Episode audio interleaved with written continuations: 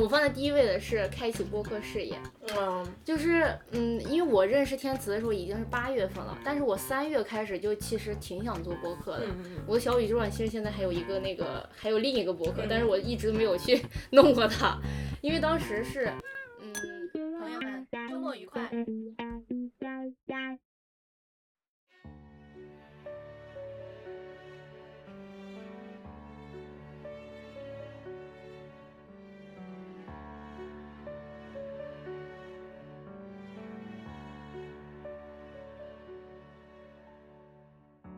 還好每朝總有日出繼續陪我。還亲爱的朋友们，欢迎收听本期的《我爱这个世界》，我是天慈。我是高阳，呃，我们这期播出应该会在明年年初的时候，是吧？对对对，一月份，嗯，然后这一期呢，我们其实是想对二零二三年进行一个属于我们两个人的总结吧，因为播客其实从九月才开始做，呃，嗯，没有那么多精彩的内容可以来做总结，就是还没有那么多的经验吧。然后接下来二零二四年应该会越来越丰富，在二四年的年终总结，我们应该会 对播客对年终总结。然后今年的话，就想就我们两个人这一年，然后来说一下自己一些变化比较大的地方，然后以及对明年有什么样的嗯期望和有哪些小目标吧。嗯，那今天就是我跟那个高阳为了这个总结的这一天，小小的碰一杯，这也辛苦了。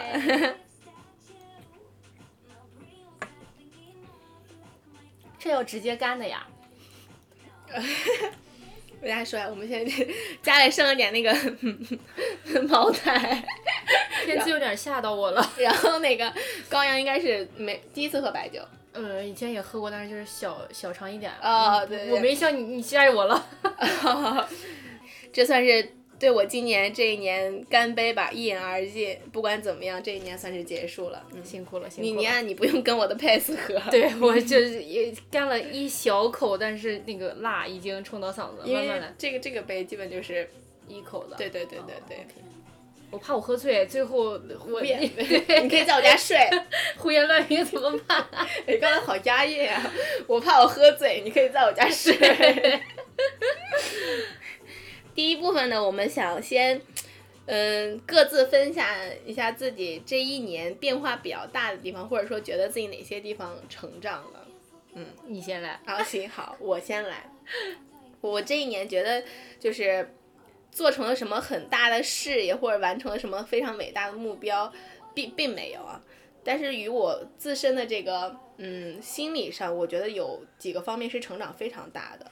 然后我稍微总结，大概有三个地方吧，是与去去年，就是今年刚开年的自己是完全不一样的一个状态，心理整体上有一个非常大程度的成熟啊。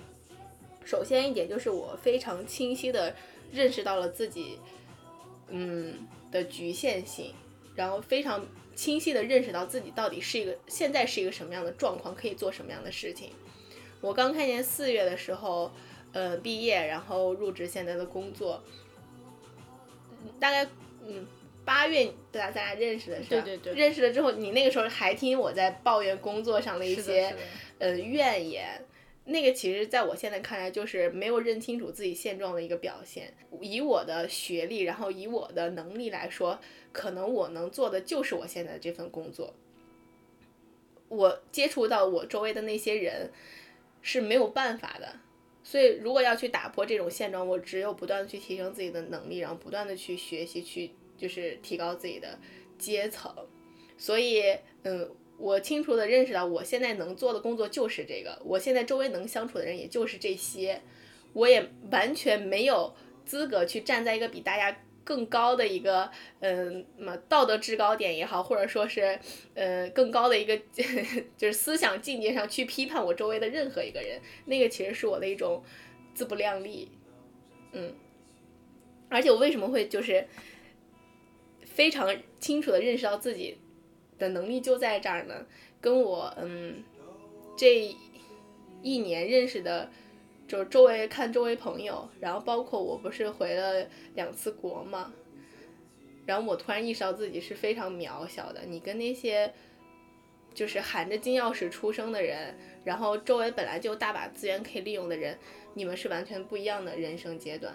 嗯，大家可以就是如果是这种本来就很多资源的人的话，他可以完全不用考虑任何现实层面，包括家庭层面的问题，就可以去按照他的那种，按照他理想的那种生活去去过，非常放开的去追求他的那种理想的世界。但是我好像完全不可以，我就必须要就是左顾右盼的看看看看我的家庭，看看我现在到底有多少钱，然后看看我能接触到的层级，这个就是自己非常大的一个局限性。不过我并不会就因此而感到气馁，或者是感觉我不如别人，我反而会觉得，呃，我现在虽然就是只能干这份工作，然后也只能住在这样的房子里，或者是过现在这种生活，但是。我之后一定不会比那些人过得差的，成了我一个非常大的勇气的来源吧。就觉得凭什么？就因为出身吗？不可能的。嗯，但之前完全没有清晰的认知啊，就总会站在道道德的制高点，就觉得这个人做的不好，这个人性格有问题，然后这个人工作能力不行。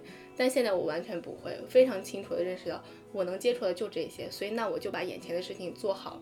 你只要不断的前进，去往下一个阶段逐渐迈进就可以了。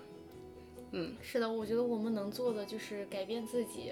对，身边的人没有办法改变，每个人都有每个人的做事方法。对，虽然以前会看不惯，或者觉得这个人想法跟我们不同，但是那就是他呀。是是是。改变不了别人，就只能改变自己。嗯嗯嗯。一一个是改变不了其他人，然后其次是当你。过于的站在一个前段时间不是非常流行一个词吗？叫做高认知人群，就是你觉得自己的思维程度程度非常的高，然后看到的世界很广阔，然后有很多嗯很棒的想法，但其实你你能做的事情也只有那么一点点。就与其站在一个高高的位置上去批判周围所有人，你不如去好好的体验一下，就是你身为你现在的这个环境。并且跟你同样处在这个环境当中的人，他们是怎么工作、怎么生活、在做什么样的事情的？这是一种很好的经验。于我现在看来，嗯，所以刚才你你就是在节目开始之前，高阳问我说：“你有后悔开始你现在这份工作吗？”我我觉得完全不后悔。这半年确实自己有了非常大的成长跟认知吧，认知上的变化。嗯，这也是我第一个心理上。就是成长比较大的一个地方，然后第二个是十十一月还十一月十二月十二月开始的时候，我才开始开始看一本书，叫做《不原谅也没关系》啊，我也推荐高阳看了，等他看完之后，我们会在嗯，应该之后下一期或者下一期或者下下一期，对我们可能会就这本书的内容跟大家进行一个更深度的那个聊聊天儿。沟通沟通，对对对，交流，就就就就那本书，我们可能会可可能会给大家聊一起啊。然后这本书对我有非常大的帮助，它让我看到了我心里面那个比较柔软的、比较软弱的那个小小女孩。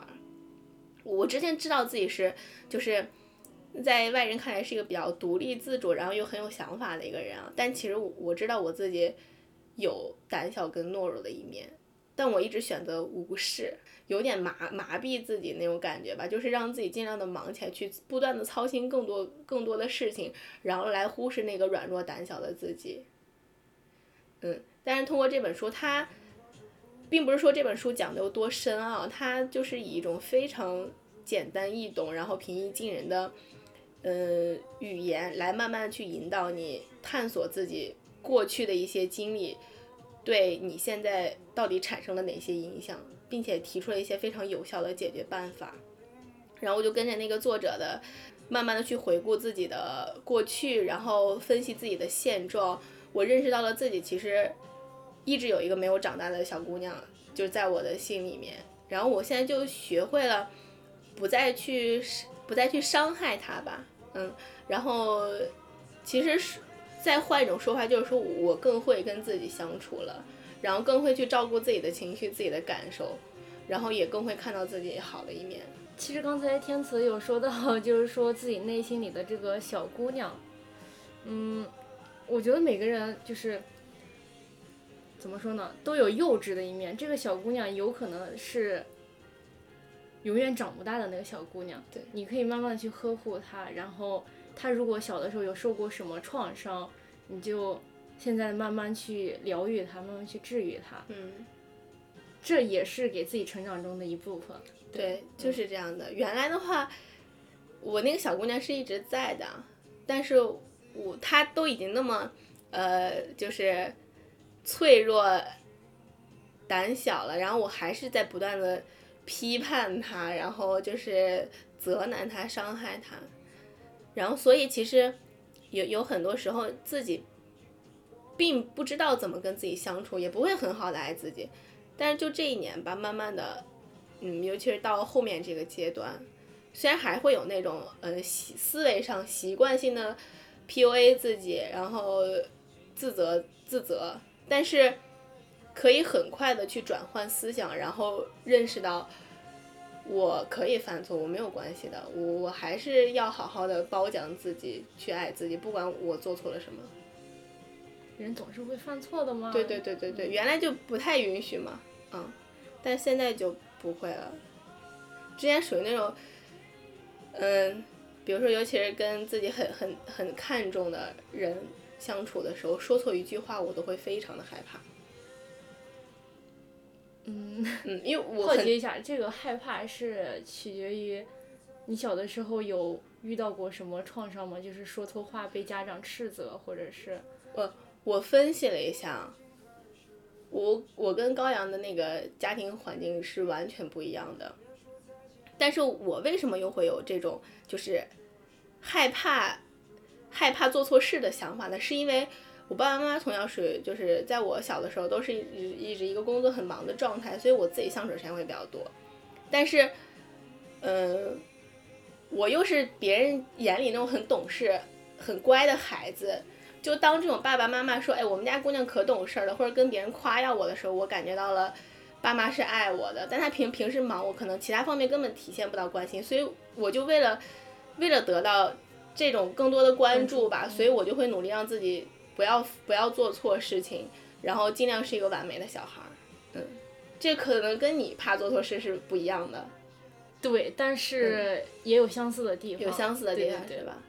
嗯，但是现在就是 看看了那本书之后，我就，呃，非常清楚的明白，哪怕我做错事情，或者说我不那么懂事，爸爸妈妈也应该是爱我的。嗯，不是只有在表扬我的时候才爱我，他们一直爱我，所以我可以犯错。嗯，然后有这种心理之后，也就可以更好的原谅自己、照顾自己了那种感觉。对，这个是我第二个成长比较大的地方，心理上。慢点喝，喝，喝，你可以抿一口。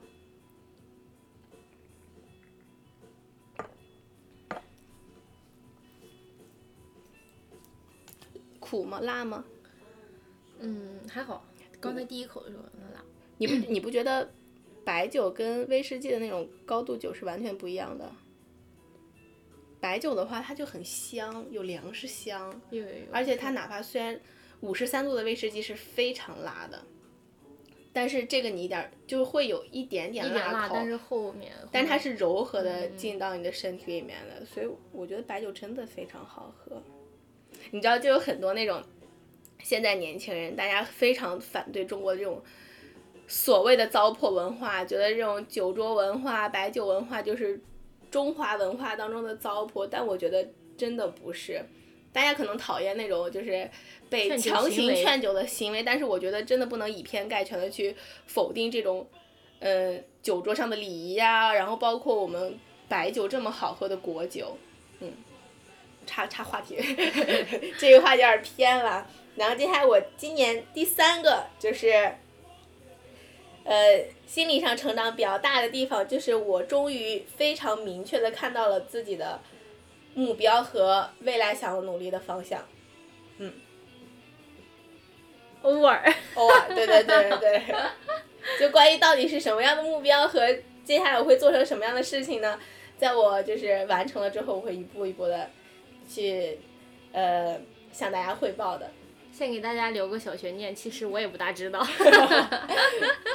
不过我也期望天慈能早日完成自己心里的理想和小目标。嗯。OK，那我？我说一下我自己的成长吧。好嗯，首先我觉得 我放在第一位的是开启播客事业。嗯。就是嗯，因为我认识天慈的时候已经是八月份了，但是我三月开始就其实挺想做播客的。嗯我的小宇宙上其实现在还有一个那个，还有另一个播客，但是我一直没有去弄过它，因为当时是嗯，因为我听播客就蛮久的，去年前年开始可能就慢慢已经开始听播客了，直到去年想自己做，是因为去年听到了很多很优秀的中文播客，就觉得在日呃这份留学经历和自己的工作经历、成长经历都可以跟大家聊一聊，所以也挺想做一个自己的播客的。但是具体的一些做播客的形式以及呃怎么录制，还有写脚本一些具体的细节没有自己去定下来，然后跟呃在小红书上 发布了一下那个招募播客搭子的这样一篇推文，然后有国内的人。就是有好几个联系我的，然后我跟一个湖南的小姐姐有网络联播，叫什么？网络网络联播还是 就是对对对，就录制了一期，录制一期之后发现，呃，就是效果不是很好，我自己听下来我觉得没有重点，然后当时我们是没有写任何脚本的，只是。关于自己的一些背景和现在是做什么工作的，这个相关聊了一下，大概聊了一个多小时。后来觉得结果不理想，也就没有继续的去执行下去，然后一直就在等待一个完美搭子出现。对，然后跟天慈加微信，其其实是七月十号左右就加了微信，但是一直没有见面。然后，呃，我当时是有一点点小的，怎么说呢？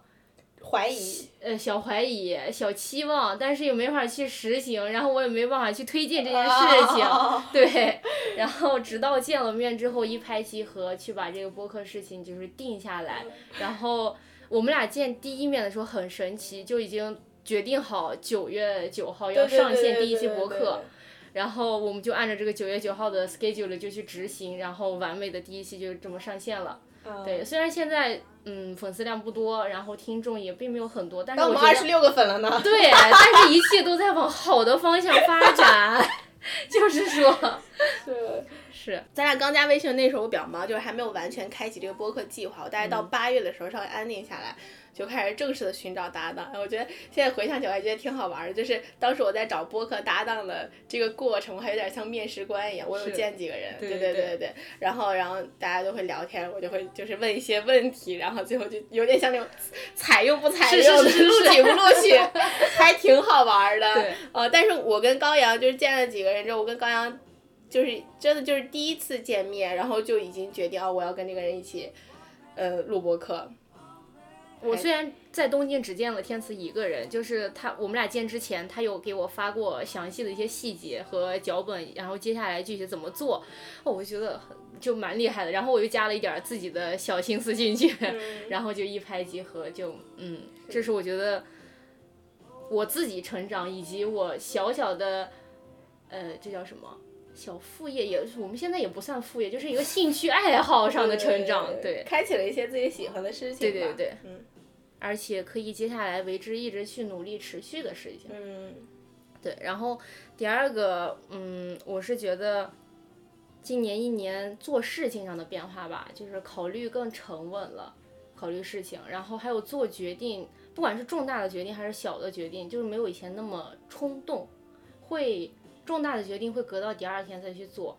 我最近，呃。就是除了考虑事情方面，遇到这些，遇到任何事情都会去让他缓一缓再做。嗯比如前两天那个有一个老板联系我，他要去，呃，就是一个政府机构盖章，然后呢，他本来是给我发语音说明年再去盖，因为年末了嘛，就是日本这边的政府机构二十三十号、二十九号就开始休息了。然后我昨天路过那个叫什么？呃邮局的时候看那儿开门，我就想那我这个劳动局是不是也是也是开着门？我就搜索了一下，就我附近劳动局就开着门，然后这个老板呢。他把我打印好的东西已经拿走了，我当时就想，他拿走了，他是不是去盖章了？我应该怎么联系他一下？我就想了半天。我当时是和我妈妈在一起，本来要出去买东西逛街的，我就跟我妈商量，我说我们现在三点钟，有可能去办完这个事情，大概五点左右，然后我是去还是不去？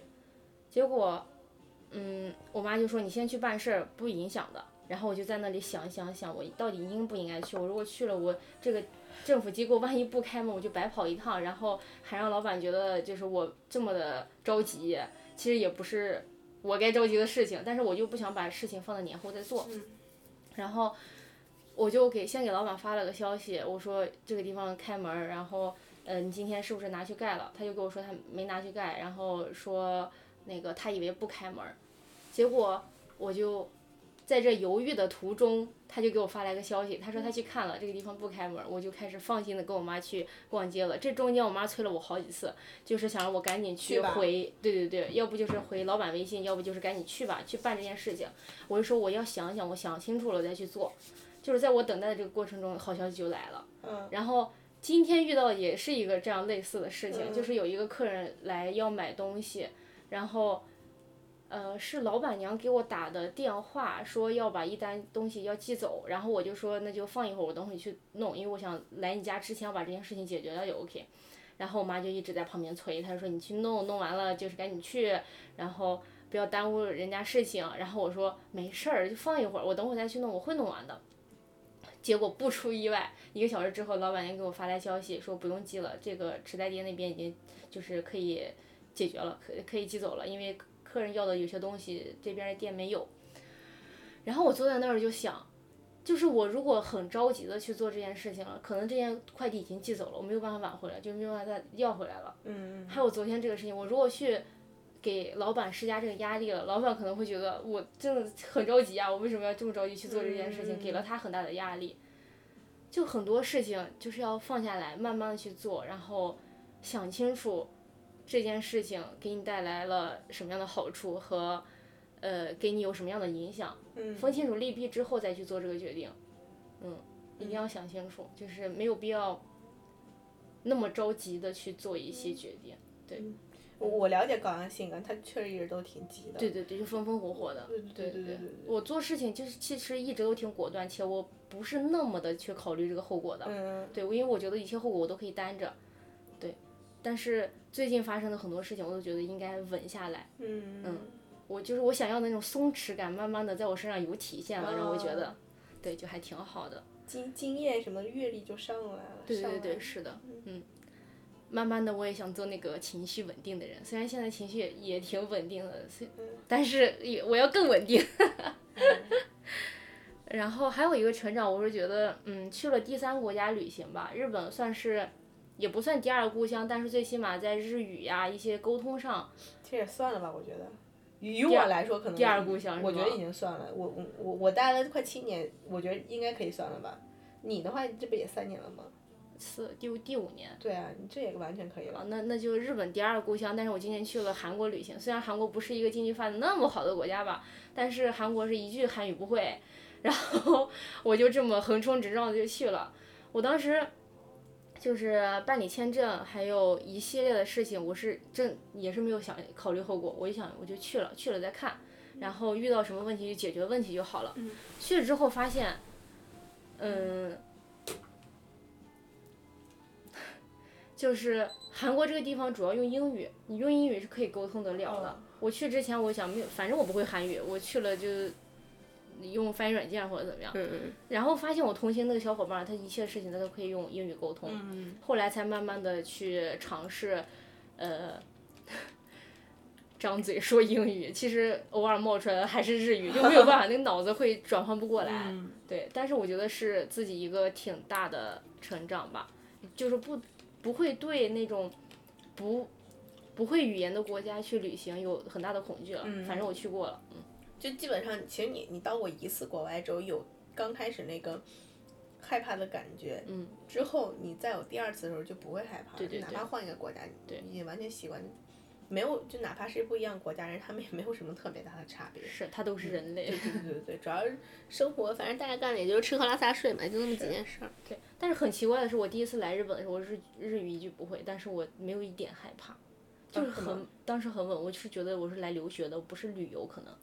嗯，嗯，而且日本就是来了一个星期左右之后，汉字呀什么万大概都能猜出来意思，有很多不会的也要也勇于去查，因为我接下来就要学这个语言，嗯也然后也要来这里生活，所以慢慢的那个学习状态在有。但是日本呃就是韩国的那个韩语，我也没有学习 动力，只是想去短暂的旅行一下，然后可能接下来也不会有去韩国的计划。嗯，对，嗯哼，下面呢，我想跟大家聊一下，就是我今年有哪些收获。但其实刚才 高阳已经讲了，就是嗯我今年最大的一个收获就是跟高阳一起做播客。对。然后认识高阳是一件非非常开心的事情，他跟我身边其他的朋友，嗯，可以说还还还挺不一样。高阳真的是一个非常就单纯直率，然后并且很可靠的一个伙伴。然后嗯，就是有高阳高阳高阳一起做搭档，我就还挺安心的。就不管什么事儿，你就跟他说，嗯嗯，要要怎么怎么样，高阳就基本随时都会说好的，然后就完全不用说他会不会完成这个事情，他他一定会完成的。我们俩会有一个 deadline，就是会有那个截止日期，然后我不会，嗯，一般都会提前把那个事情做完。对对对。对对对，会会有会有那个兜底的过程，我我不会就是而且你会发现我每次都会给你 deadline 嘛。啊是是我基本是。都会给你 Q 个点，我说几什么时候最好，啊对对你你就会去遵守这个，对对对 这也算是两个人的默默契契默契，也嗯我也不会觉得天赐给我的这是压力。嗯，对。嗯，我觉得这是我的成长收获嘛，嗯，也算是收获，但是就是我觉得不是收获了播客，我觉得是收获了收获了天赐这个朋友。呃，于我来说也是，对对对，嗯。嗯，就是他虽然年纪会比我小一点，但是我觉得我们俩沟通完全无障碍，且我是一个想法其实蛮少的人，对，天赐能给我不断的想法。就比如说前几天他联系我，可以就是我们要换 logo 了呀什么的。其实有很多想法，其实我有，但是我可能就是脑海中一闪现，我不会把去把这个事情就是嗯说出来或者执行下来。还有就是录这一期的这个年终总结，其实我每年我也年终总结。这个年终总结，其实我已经上次我们录播课的时候就我我有想过这件事情，但是我就觉得，可能我要问了你，嗯，会给你造成一定的压力，或者是你没有这个习惯，为什么？哎，你有想法，为什么不会提呢？就包括什么？我只会你有想过换 logo？有想过换 logo，但是我是觉得这个是我们精心做出来的，且现在虽然粉丝不多，但是一换 logo，别人会觉得，哎，你们这个风格可能要换或者怎么样，对，会会去稍微的一想，哎，觉得这样也也挺好，就是给大家一个觉得很持久，这个在做这件事情。哎，那这个会不会就是比如说，嗯，原生家庭带给你那种，不想去改变，不是不想去改变，就是很难表达自己的想法，基本都会不了了之，有有关系吗？是我是觉得我可能没有确定好这件事情。哦，我可能还会在脑子里面多想几次，因为我嗯，这个年终总结这个事情，我只是脑海中一闪现，我想了一下是录，好像今年你看十二月初的时候，你已经规规划好了，十二月份就是这三期已经录好录完了，结束了。我想那是不录的意思，就是我没有确定好这件事情具体是否需要做。啊我发现了，我觉得这个点可能是在于，嗯，你对于自己的事情反而都会比较果断果断判断，对对但是当有钱人参与的时候，就会比较尊重其他人想法。是的，我需要沟通。那那你可以跟我 check 呀、你跟我讲啊，我可能说哦，那可以啊，我不错，我们可以录啊，完全就是什么都可以接受，都可以做的那种。对对对，目前是天慈的，就是新的想法比较多。我基本有啥我就说啥了。对对对，我们几乎是顺存着这个呃 schedule 再去完成的，对，嗯，之后会有的，慢慢之来。后有什么就对的，慢慢慢讲，然后两个人协调嘛。是是是。其他呢有什么收获吗？收获，嗯，首先我年初修士毕业，啊，我觉得算是给父母交了一个满意的答卷。嗯，因为我来日本的时候，爸妈就是国内的研究生毕业的。哦，对，我，嗯，当时来日本的时候就是想考学，然后但是我日语一句不会，就先上了两年语言学校，所以这顺利拿到修士这个学位，嗯，我觉得就是让爸妈很满意。嗯，我自己这两年其实收获了也挺多，但是我觉得学位这件事情对于我来说不重要，但是爸妈就会觉得你，嗯，有了这个学历，你才会现在工作这么顺利，然后他们还是中国传统父母的那种想法嘛，我也可以理解，但是我觉得拿到这个学位，他们又高兴了，然后我自己也解脱了，我觉得。嗯嗯，对，在他们眼里，我已经是他们家学历最高的了，对他们已经管不住我了。对，然后还有就是，我觉得工作也是我比较大的一个收获吧。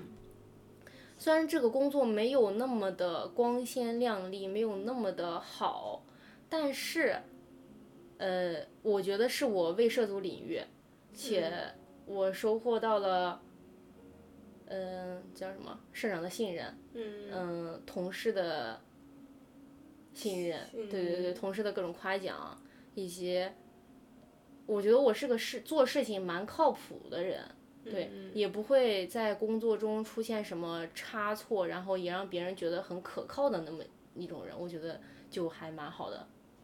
对我，我想我想在工作中收获的，我都收获到了，我觉得。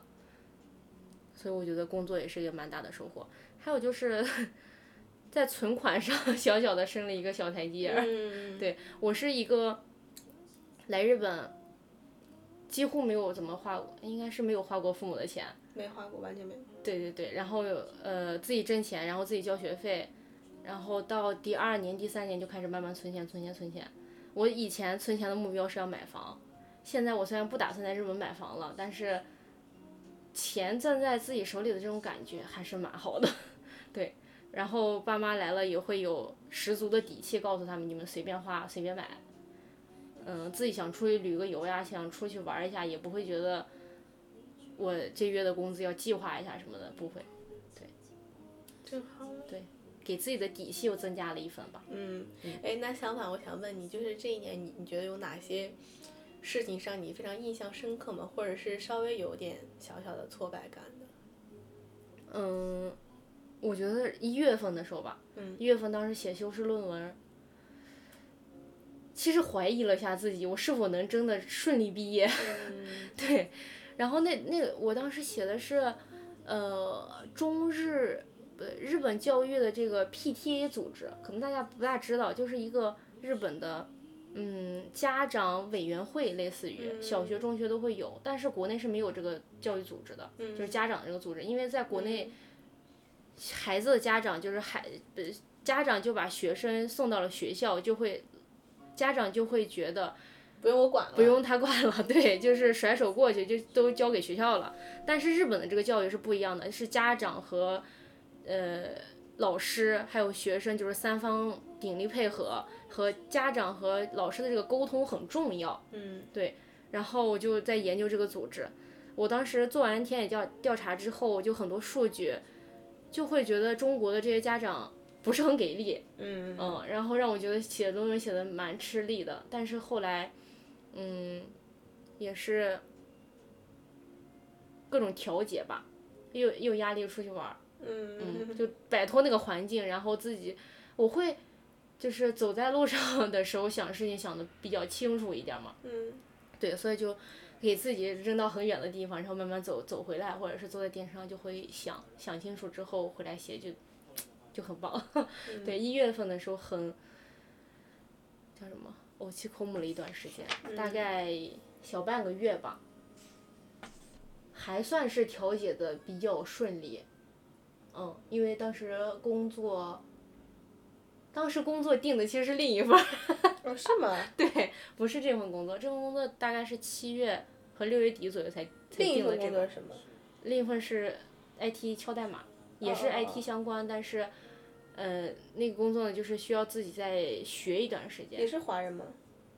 日本公司，嗯，嗯，是面面试过的吗？面试过了，那个是写 AWS 的代码，嗯嗯，我是大学院上大学院期间我自己也在学学敲代码嘛，自己也会一些，所以嗯，各各方面的压力吧，就会给自己怄气空了一段时间。对，还算调节的比较好。还有就是，我是一个比较喜欢吃的人，然后压力大的时候呃，这段时间没有，这段时间没有。对，压力大的时候就会就会每天吃，就吃只有吃能让自己快乐，感觉那段时间。哦，是吗？嗯。所以那段时间体重又回来了一点，是吗？对对对，有有长胖一段一些，还好。天慈呢，有什么嗯，难过的时候？也也不是难过吧，就是让我感触非常大的一个点，就是 我我终于非常清楚的认识到了人是渺小的，世界非常大，人外有人，天外有天。然后你想要去，嗯，实现自己的理想、自己的目标的话，你就必须，也不至于说是负重前行吧，但是你确实要忍耐很多比较痛苦的时刻，嗯，然后也需要非常大的意志力去坚持自己在做的事情，包括自己的想法，嗯，这点是我今年感触特别大的一个地方，就觉得前前路漫漫，你知道吗？然后看着那个还比较遥远的目标的话，有些许的迷茫，嗯，但是我觉得不至于动摇我。嗯因为我会觉得你的这个理想会给你自自己造成压力吗？压力肯定有的，但是我觉得既是压力也是动力，嗯，反而还怎么说呢？不会被一些小事情打倒吧？嗯其实有时候还挺羡慕天子的，就是他会定给自己定了这个理想之后，慢慢再给自己铺路，然后我能感觉到他是想一步一个脚印的这样去慢慢走好自己的这条路的。嗯我也不知道突然什么时候，可能就是，就每个人都有一个觉醒的时刻，可能会觉醒个一一到两次吧。然后我的第一次觉醒，我觉得其实相对比较晚的，大概就是在 我二十二十，哇，我现在声音好性感啊！对，浑厚的嗓音。嗯，就是二十二岁，二十二岁那年，嗯，然后算是我刚觉醒的时候，然后慢慢的，就是更去，就是嗯，强化吧，包括思想上也好，能力上也好，不断的去强化那个已经觉醒一次的自己。就现在的我可能是二点零版的李天赐，不过之后可能还会有一个三点零版本，嗯。但这个就是下一个阶段了。三点零之后可能就是另一个阶段了，嗯。然后其次第第二个让我感触非常大的一个事情，就是你能感觉到，嗯，爸爸妈妈，爸爸妈妈也是普通人，他们在慢慢的变老，嗯，然后你也能感觉到他们随着这个年龄上涨，对你不断加深的期盼，然后倍感责任重大吧。你那个想要让他们过得，呃，更幸福的那个想法会变得更加的殷切。嗯，就是想要好好的照顾好自己的身边的人，包括就是父母也好，然后周围的朋友也好，嗯，但是想要就是成为这么多人的顶梁柱，你自己还得再更强大一点。先要过好自己吧。我觉得我以前嗯跟天赐这种想法挺像的，就是觉得我以后要赡养我爸妈。然后你们家还好，就有一个弟弟，我们家只有我一个。然后我每呃每年过节日啊什么的时候，都会给爸妈送各种礼物。然后嗯他们手机不好用了，或者是需要换套餐什么的，我全都要我来负责的时候，我就觉得。天哪，我以后要管这么多事情！就现在是这么些小的琐事儿，他们等他们老了有看病、就医、养老很多繁琐的事情。但是我觉得今年爸妈来日本给了我挺大动力的，我是觉得他们也是他们自己，嗯嗯，我可能给以前给自己压力太大了，我现在只有能把自己过好了，才能让他们体验更多更好的事情，然后。等我自己过好了之后，他们慢慢老去的时候，我也有同也同样有那个能力去赡养他们了。对，其实这个事情不是着急来的，也是一步一步先让自己羽翼丰满之后才可以。是是，就我我会有这个想法，是因为可能跟刚才我说的自己成长成长了的地方的第一点有关系，就是我能够更清楚的认识到自己的现状，然后踏实在现在的这一刻。所以我也可以更能，就是真切的、真心的去体会到周围人的情绪，然后并且能够真心的去想要为他们做点什么，嗯嗯嗯。所以就是，嗯，你你有没有想过，我我虽然有弟弟，但是我弟弟跟我差十岁，他的未来也是我在担着，嗯。不过怎么说呢，家庭环境什么的都不一样。每个人身上的担子也不一样，嗯，那还是希望能自己稍微快一点，然后变得有能力，嗯，尽量的让身边更多的人都开心幸福一点吧。我只能说别让自己这么累。不不不不不，这个可能是你是享受的，对对对，你是幸福的，我知道我知道。性格问题，呃，可能是有点那种就是奉献主义的人吧。嗯，原来我觉得原来是原来的我，三年前的我说这个话一定是在装逼，但是 现在我说这个话是真的这么想的。嗯，我我我我没有办法很明确的，呃，知道我现在会有这样的想法，到底是我。的一种闪回状态呢，还是说确实我就是这么想的？但是我现在感觉还挺挺不错的，嗯，所以既然感觉很不错，那说明最起码这个想法也没有很差了。是的，是的，嗯，对，现阶段自己这样能这样想就挺好的，嗯嗯。那你对这一年的自己还满意吗？综合打分儿六十分儿，这么低？为什么？你呢？你呢？我九十九。我靠，天差地没有，因为我以前都是给自己打一百分的，今年是给自己留个余地。真的吗？真 的真的。我从来没给自己打过一百分从来没有过。真的真的。那你来说说六十分是为什么？是这样的。高及格是为什么？首先，我觉得什么时候我能给自己打到一百分就是当我这一年想要做的事情全都百分之百的完成之后，我才能给我自己打一百分。然后我回顾我的二零二三年，我整个人心态上有一个非常成熟的变化，成长了非常的多，但是我没有任何留下任何实打实的成绩，并且有一些地方跟年初的时候是是没有任何改善的，所以这点我觉得是有一些小小的，嗯，蛮没有做好吧。这最多扣十分吧？不不不，我觉得这个我其实第一还想给自己打五十分。但后来想想不行，我今天要是一个爱自己、表扬、表扬自己、表扬、表扬自己的一个状态，所以我给自己加了十分，及格，好吧？对对对。这一点就能扣这么多，但是你你你首先 就是怎么说呢？你不能一棍子打死所有。没有六十有六十分的，六十分我觉得挺好的了。不，如果我现在给自己打一百分，那我真的到一百分的时候，我给自己打多少分？所以啊，我给自己打九十九，所以我给自己打六十分。但我觉得明年年末的时候，我可能能给自己打个八十分。嗯嗯，给自己这种成长空间，嗯，对，也蛮好。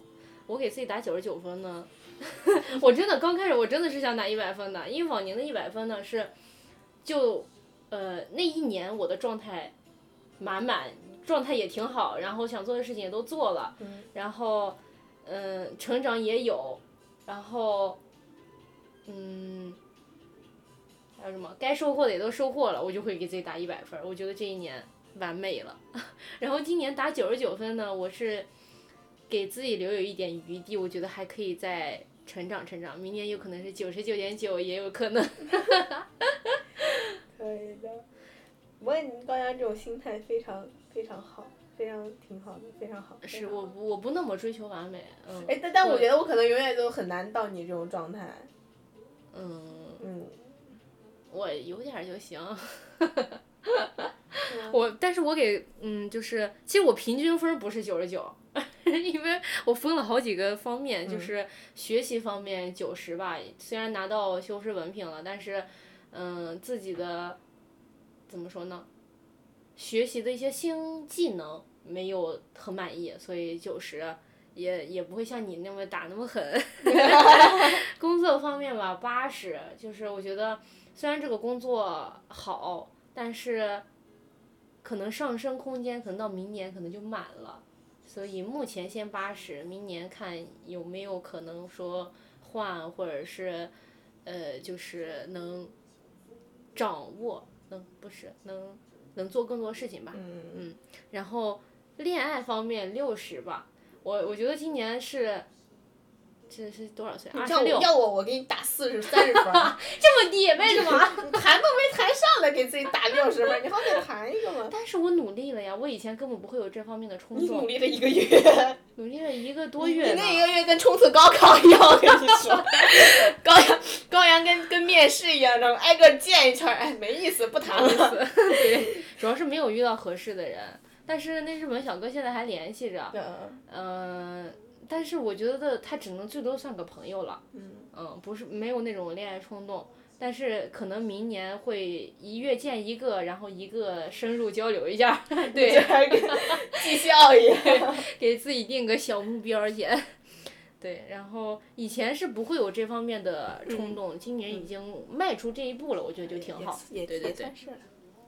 然后友情方面打九十吧，我觉得今年认识了各种有意思的新朋友，呃，老朋友呢也还在，但是就有一个就是上次跟你说的那个新疆姐姐，也有可能以后不会再联系了，所以这是一个小小的遗憾，我不知道怎么去弥补，且我不想去补这段关系了，所以先给自己打九十。嗯，人人跟人的缘分是有有阶段的。对对对，阶段性的，是的，嗯，我觉得他可能只是陪我一程而已，嗯，就还蛮好的。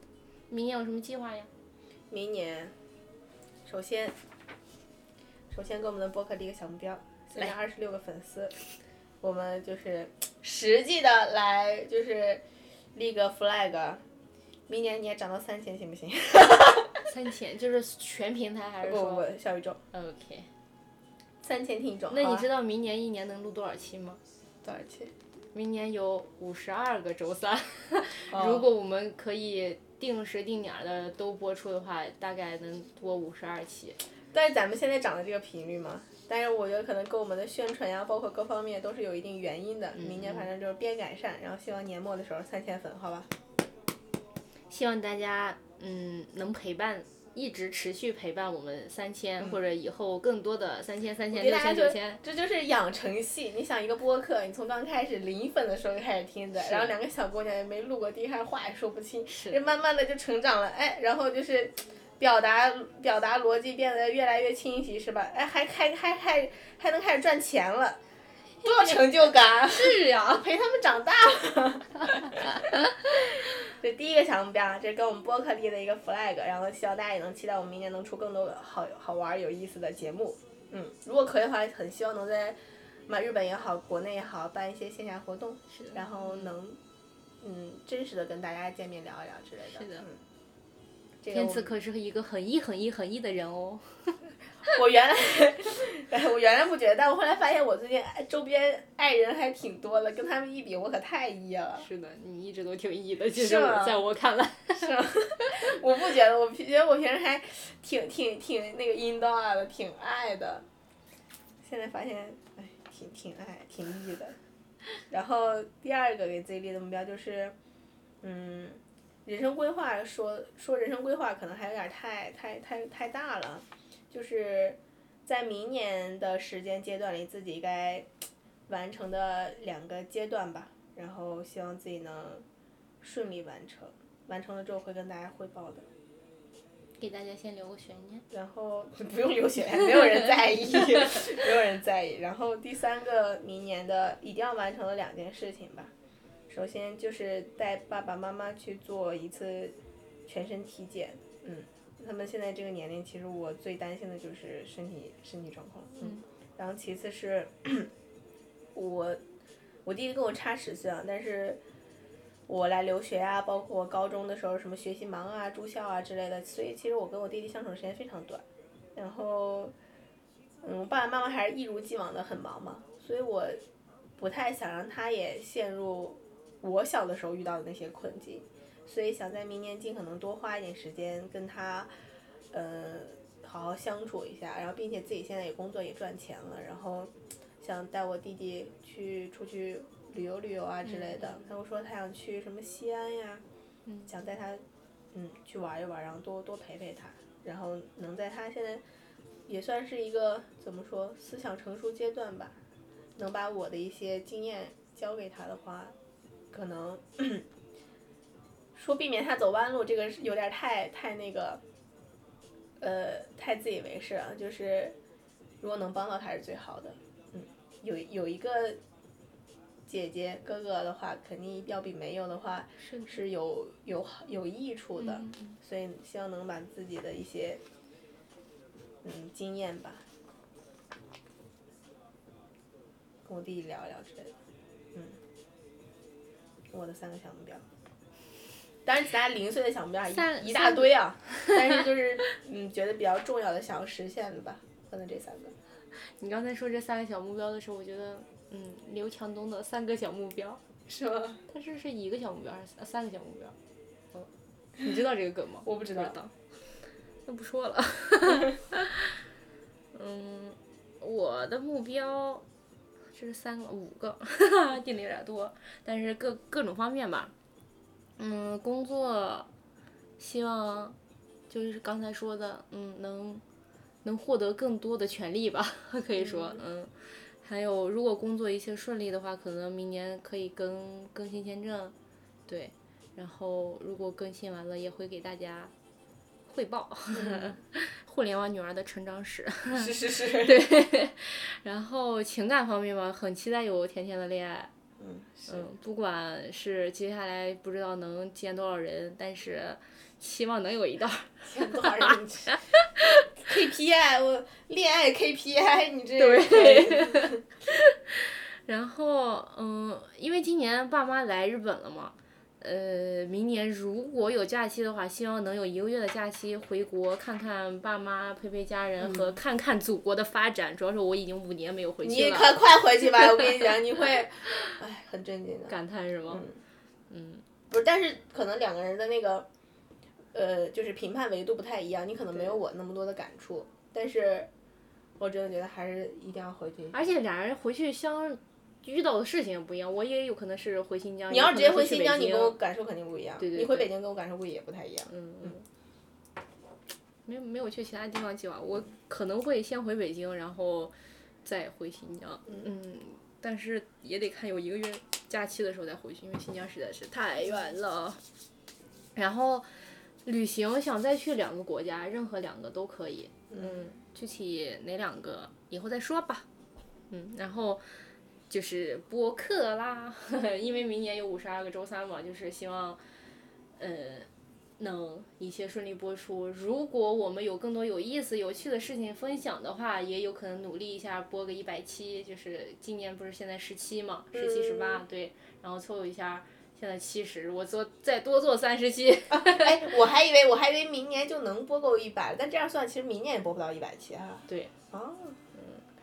但是可以小小的努力一下，定个目标。对，然后天赐说这三千粉丝，啊，我觉得，我觉得不是问题，真的，可以。我觉得不会不会有任何的闪失的，也有可能一下涨到三万呢，是吧？嗯，我第一开始想定五千，我觉得有点儿不保险，三千吧，咱们稳妥一些。对。然后还有一点就是想跟那个喜马拉雅的听众朋友们说一下，因为可能有这个审核问题吧，嗯。我们在喜马拉雅上的日语期可能就今后会不再播出了。如果大家想要就是多听一些日语啊，或者学习日语的话，可以移步到小宇宙或者是苹果播客，然后来收听。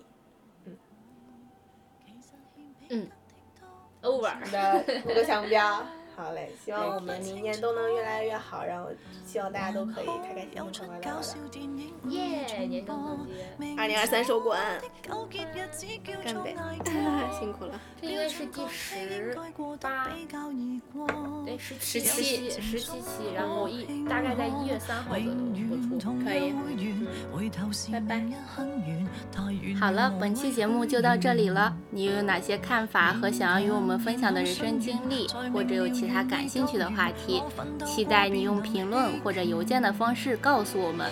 如果你喜欢我爱，可以关注我们的小红书和 B 站，上面会有本期节目的精彩剪辑以及更多的节目信息。从今天起，我爱这个世界，希望你也是。只需相信生命會有被慶祝事情，和時日拼命，疲勞還是有節目如輕，不考究驗何謂快樂，其實快樂無憑無證，呼吸都有紀念性。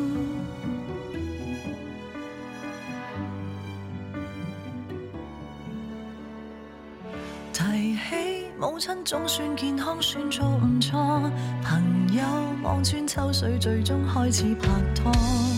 燃亮慶祝的花火，留下滿足的星火，都好。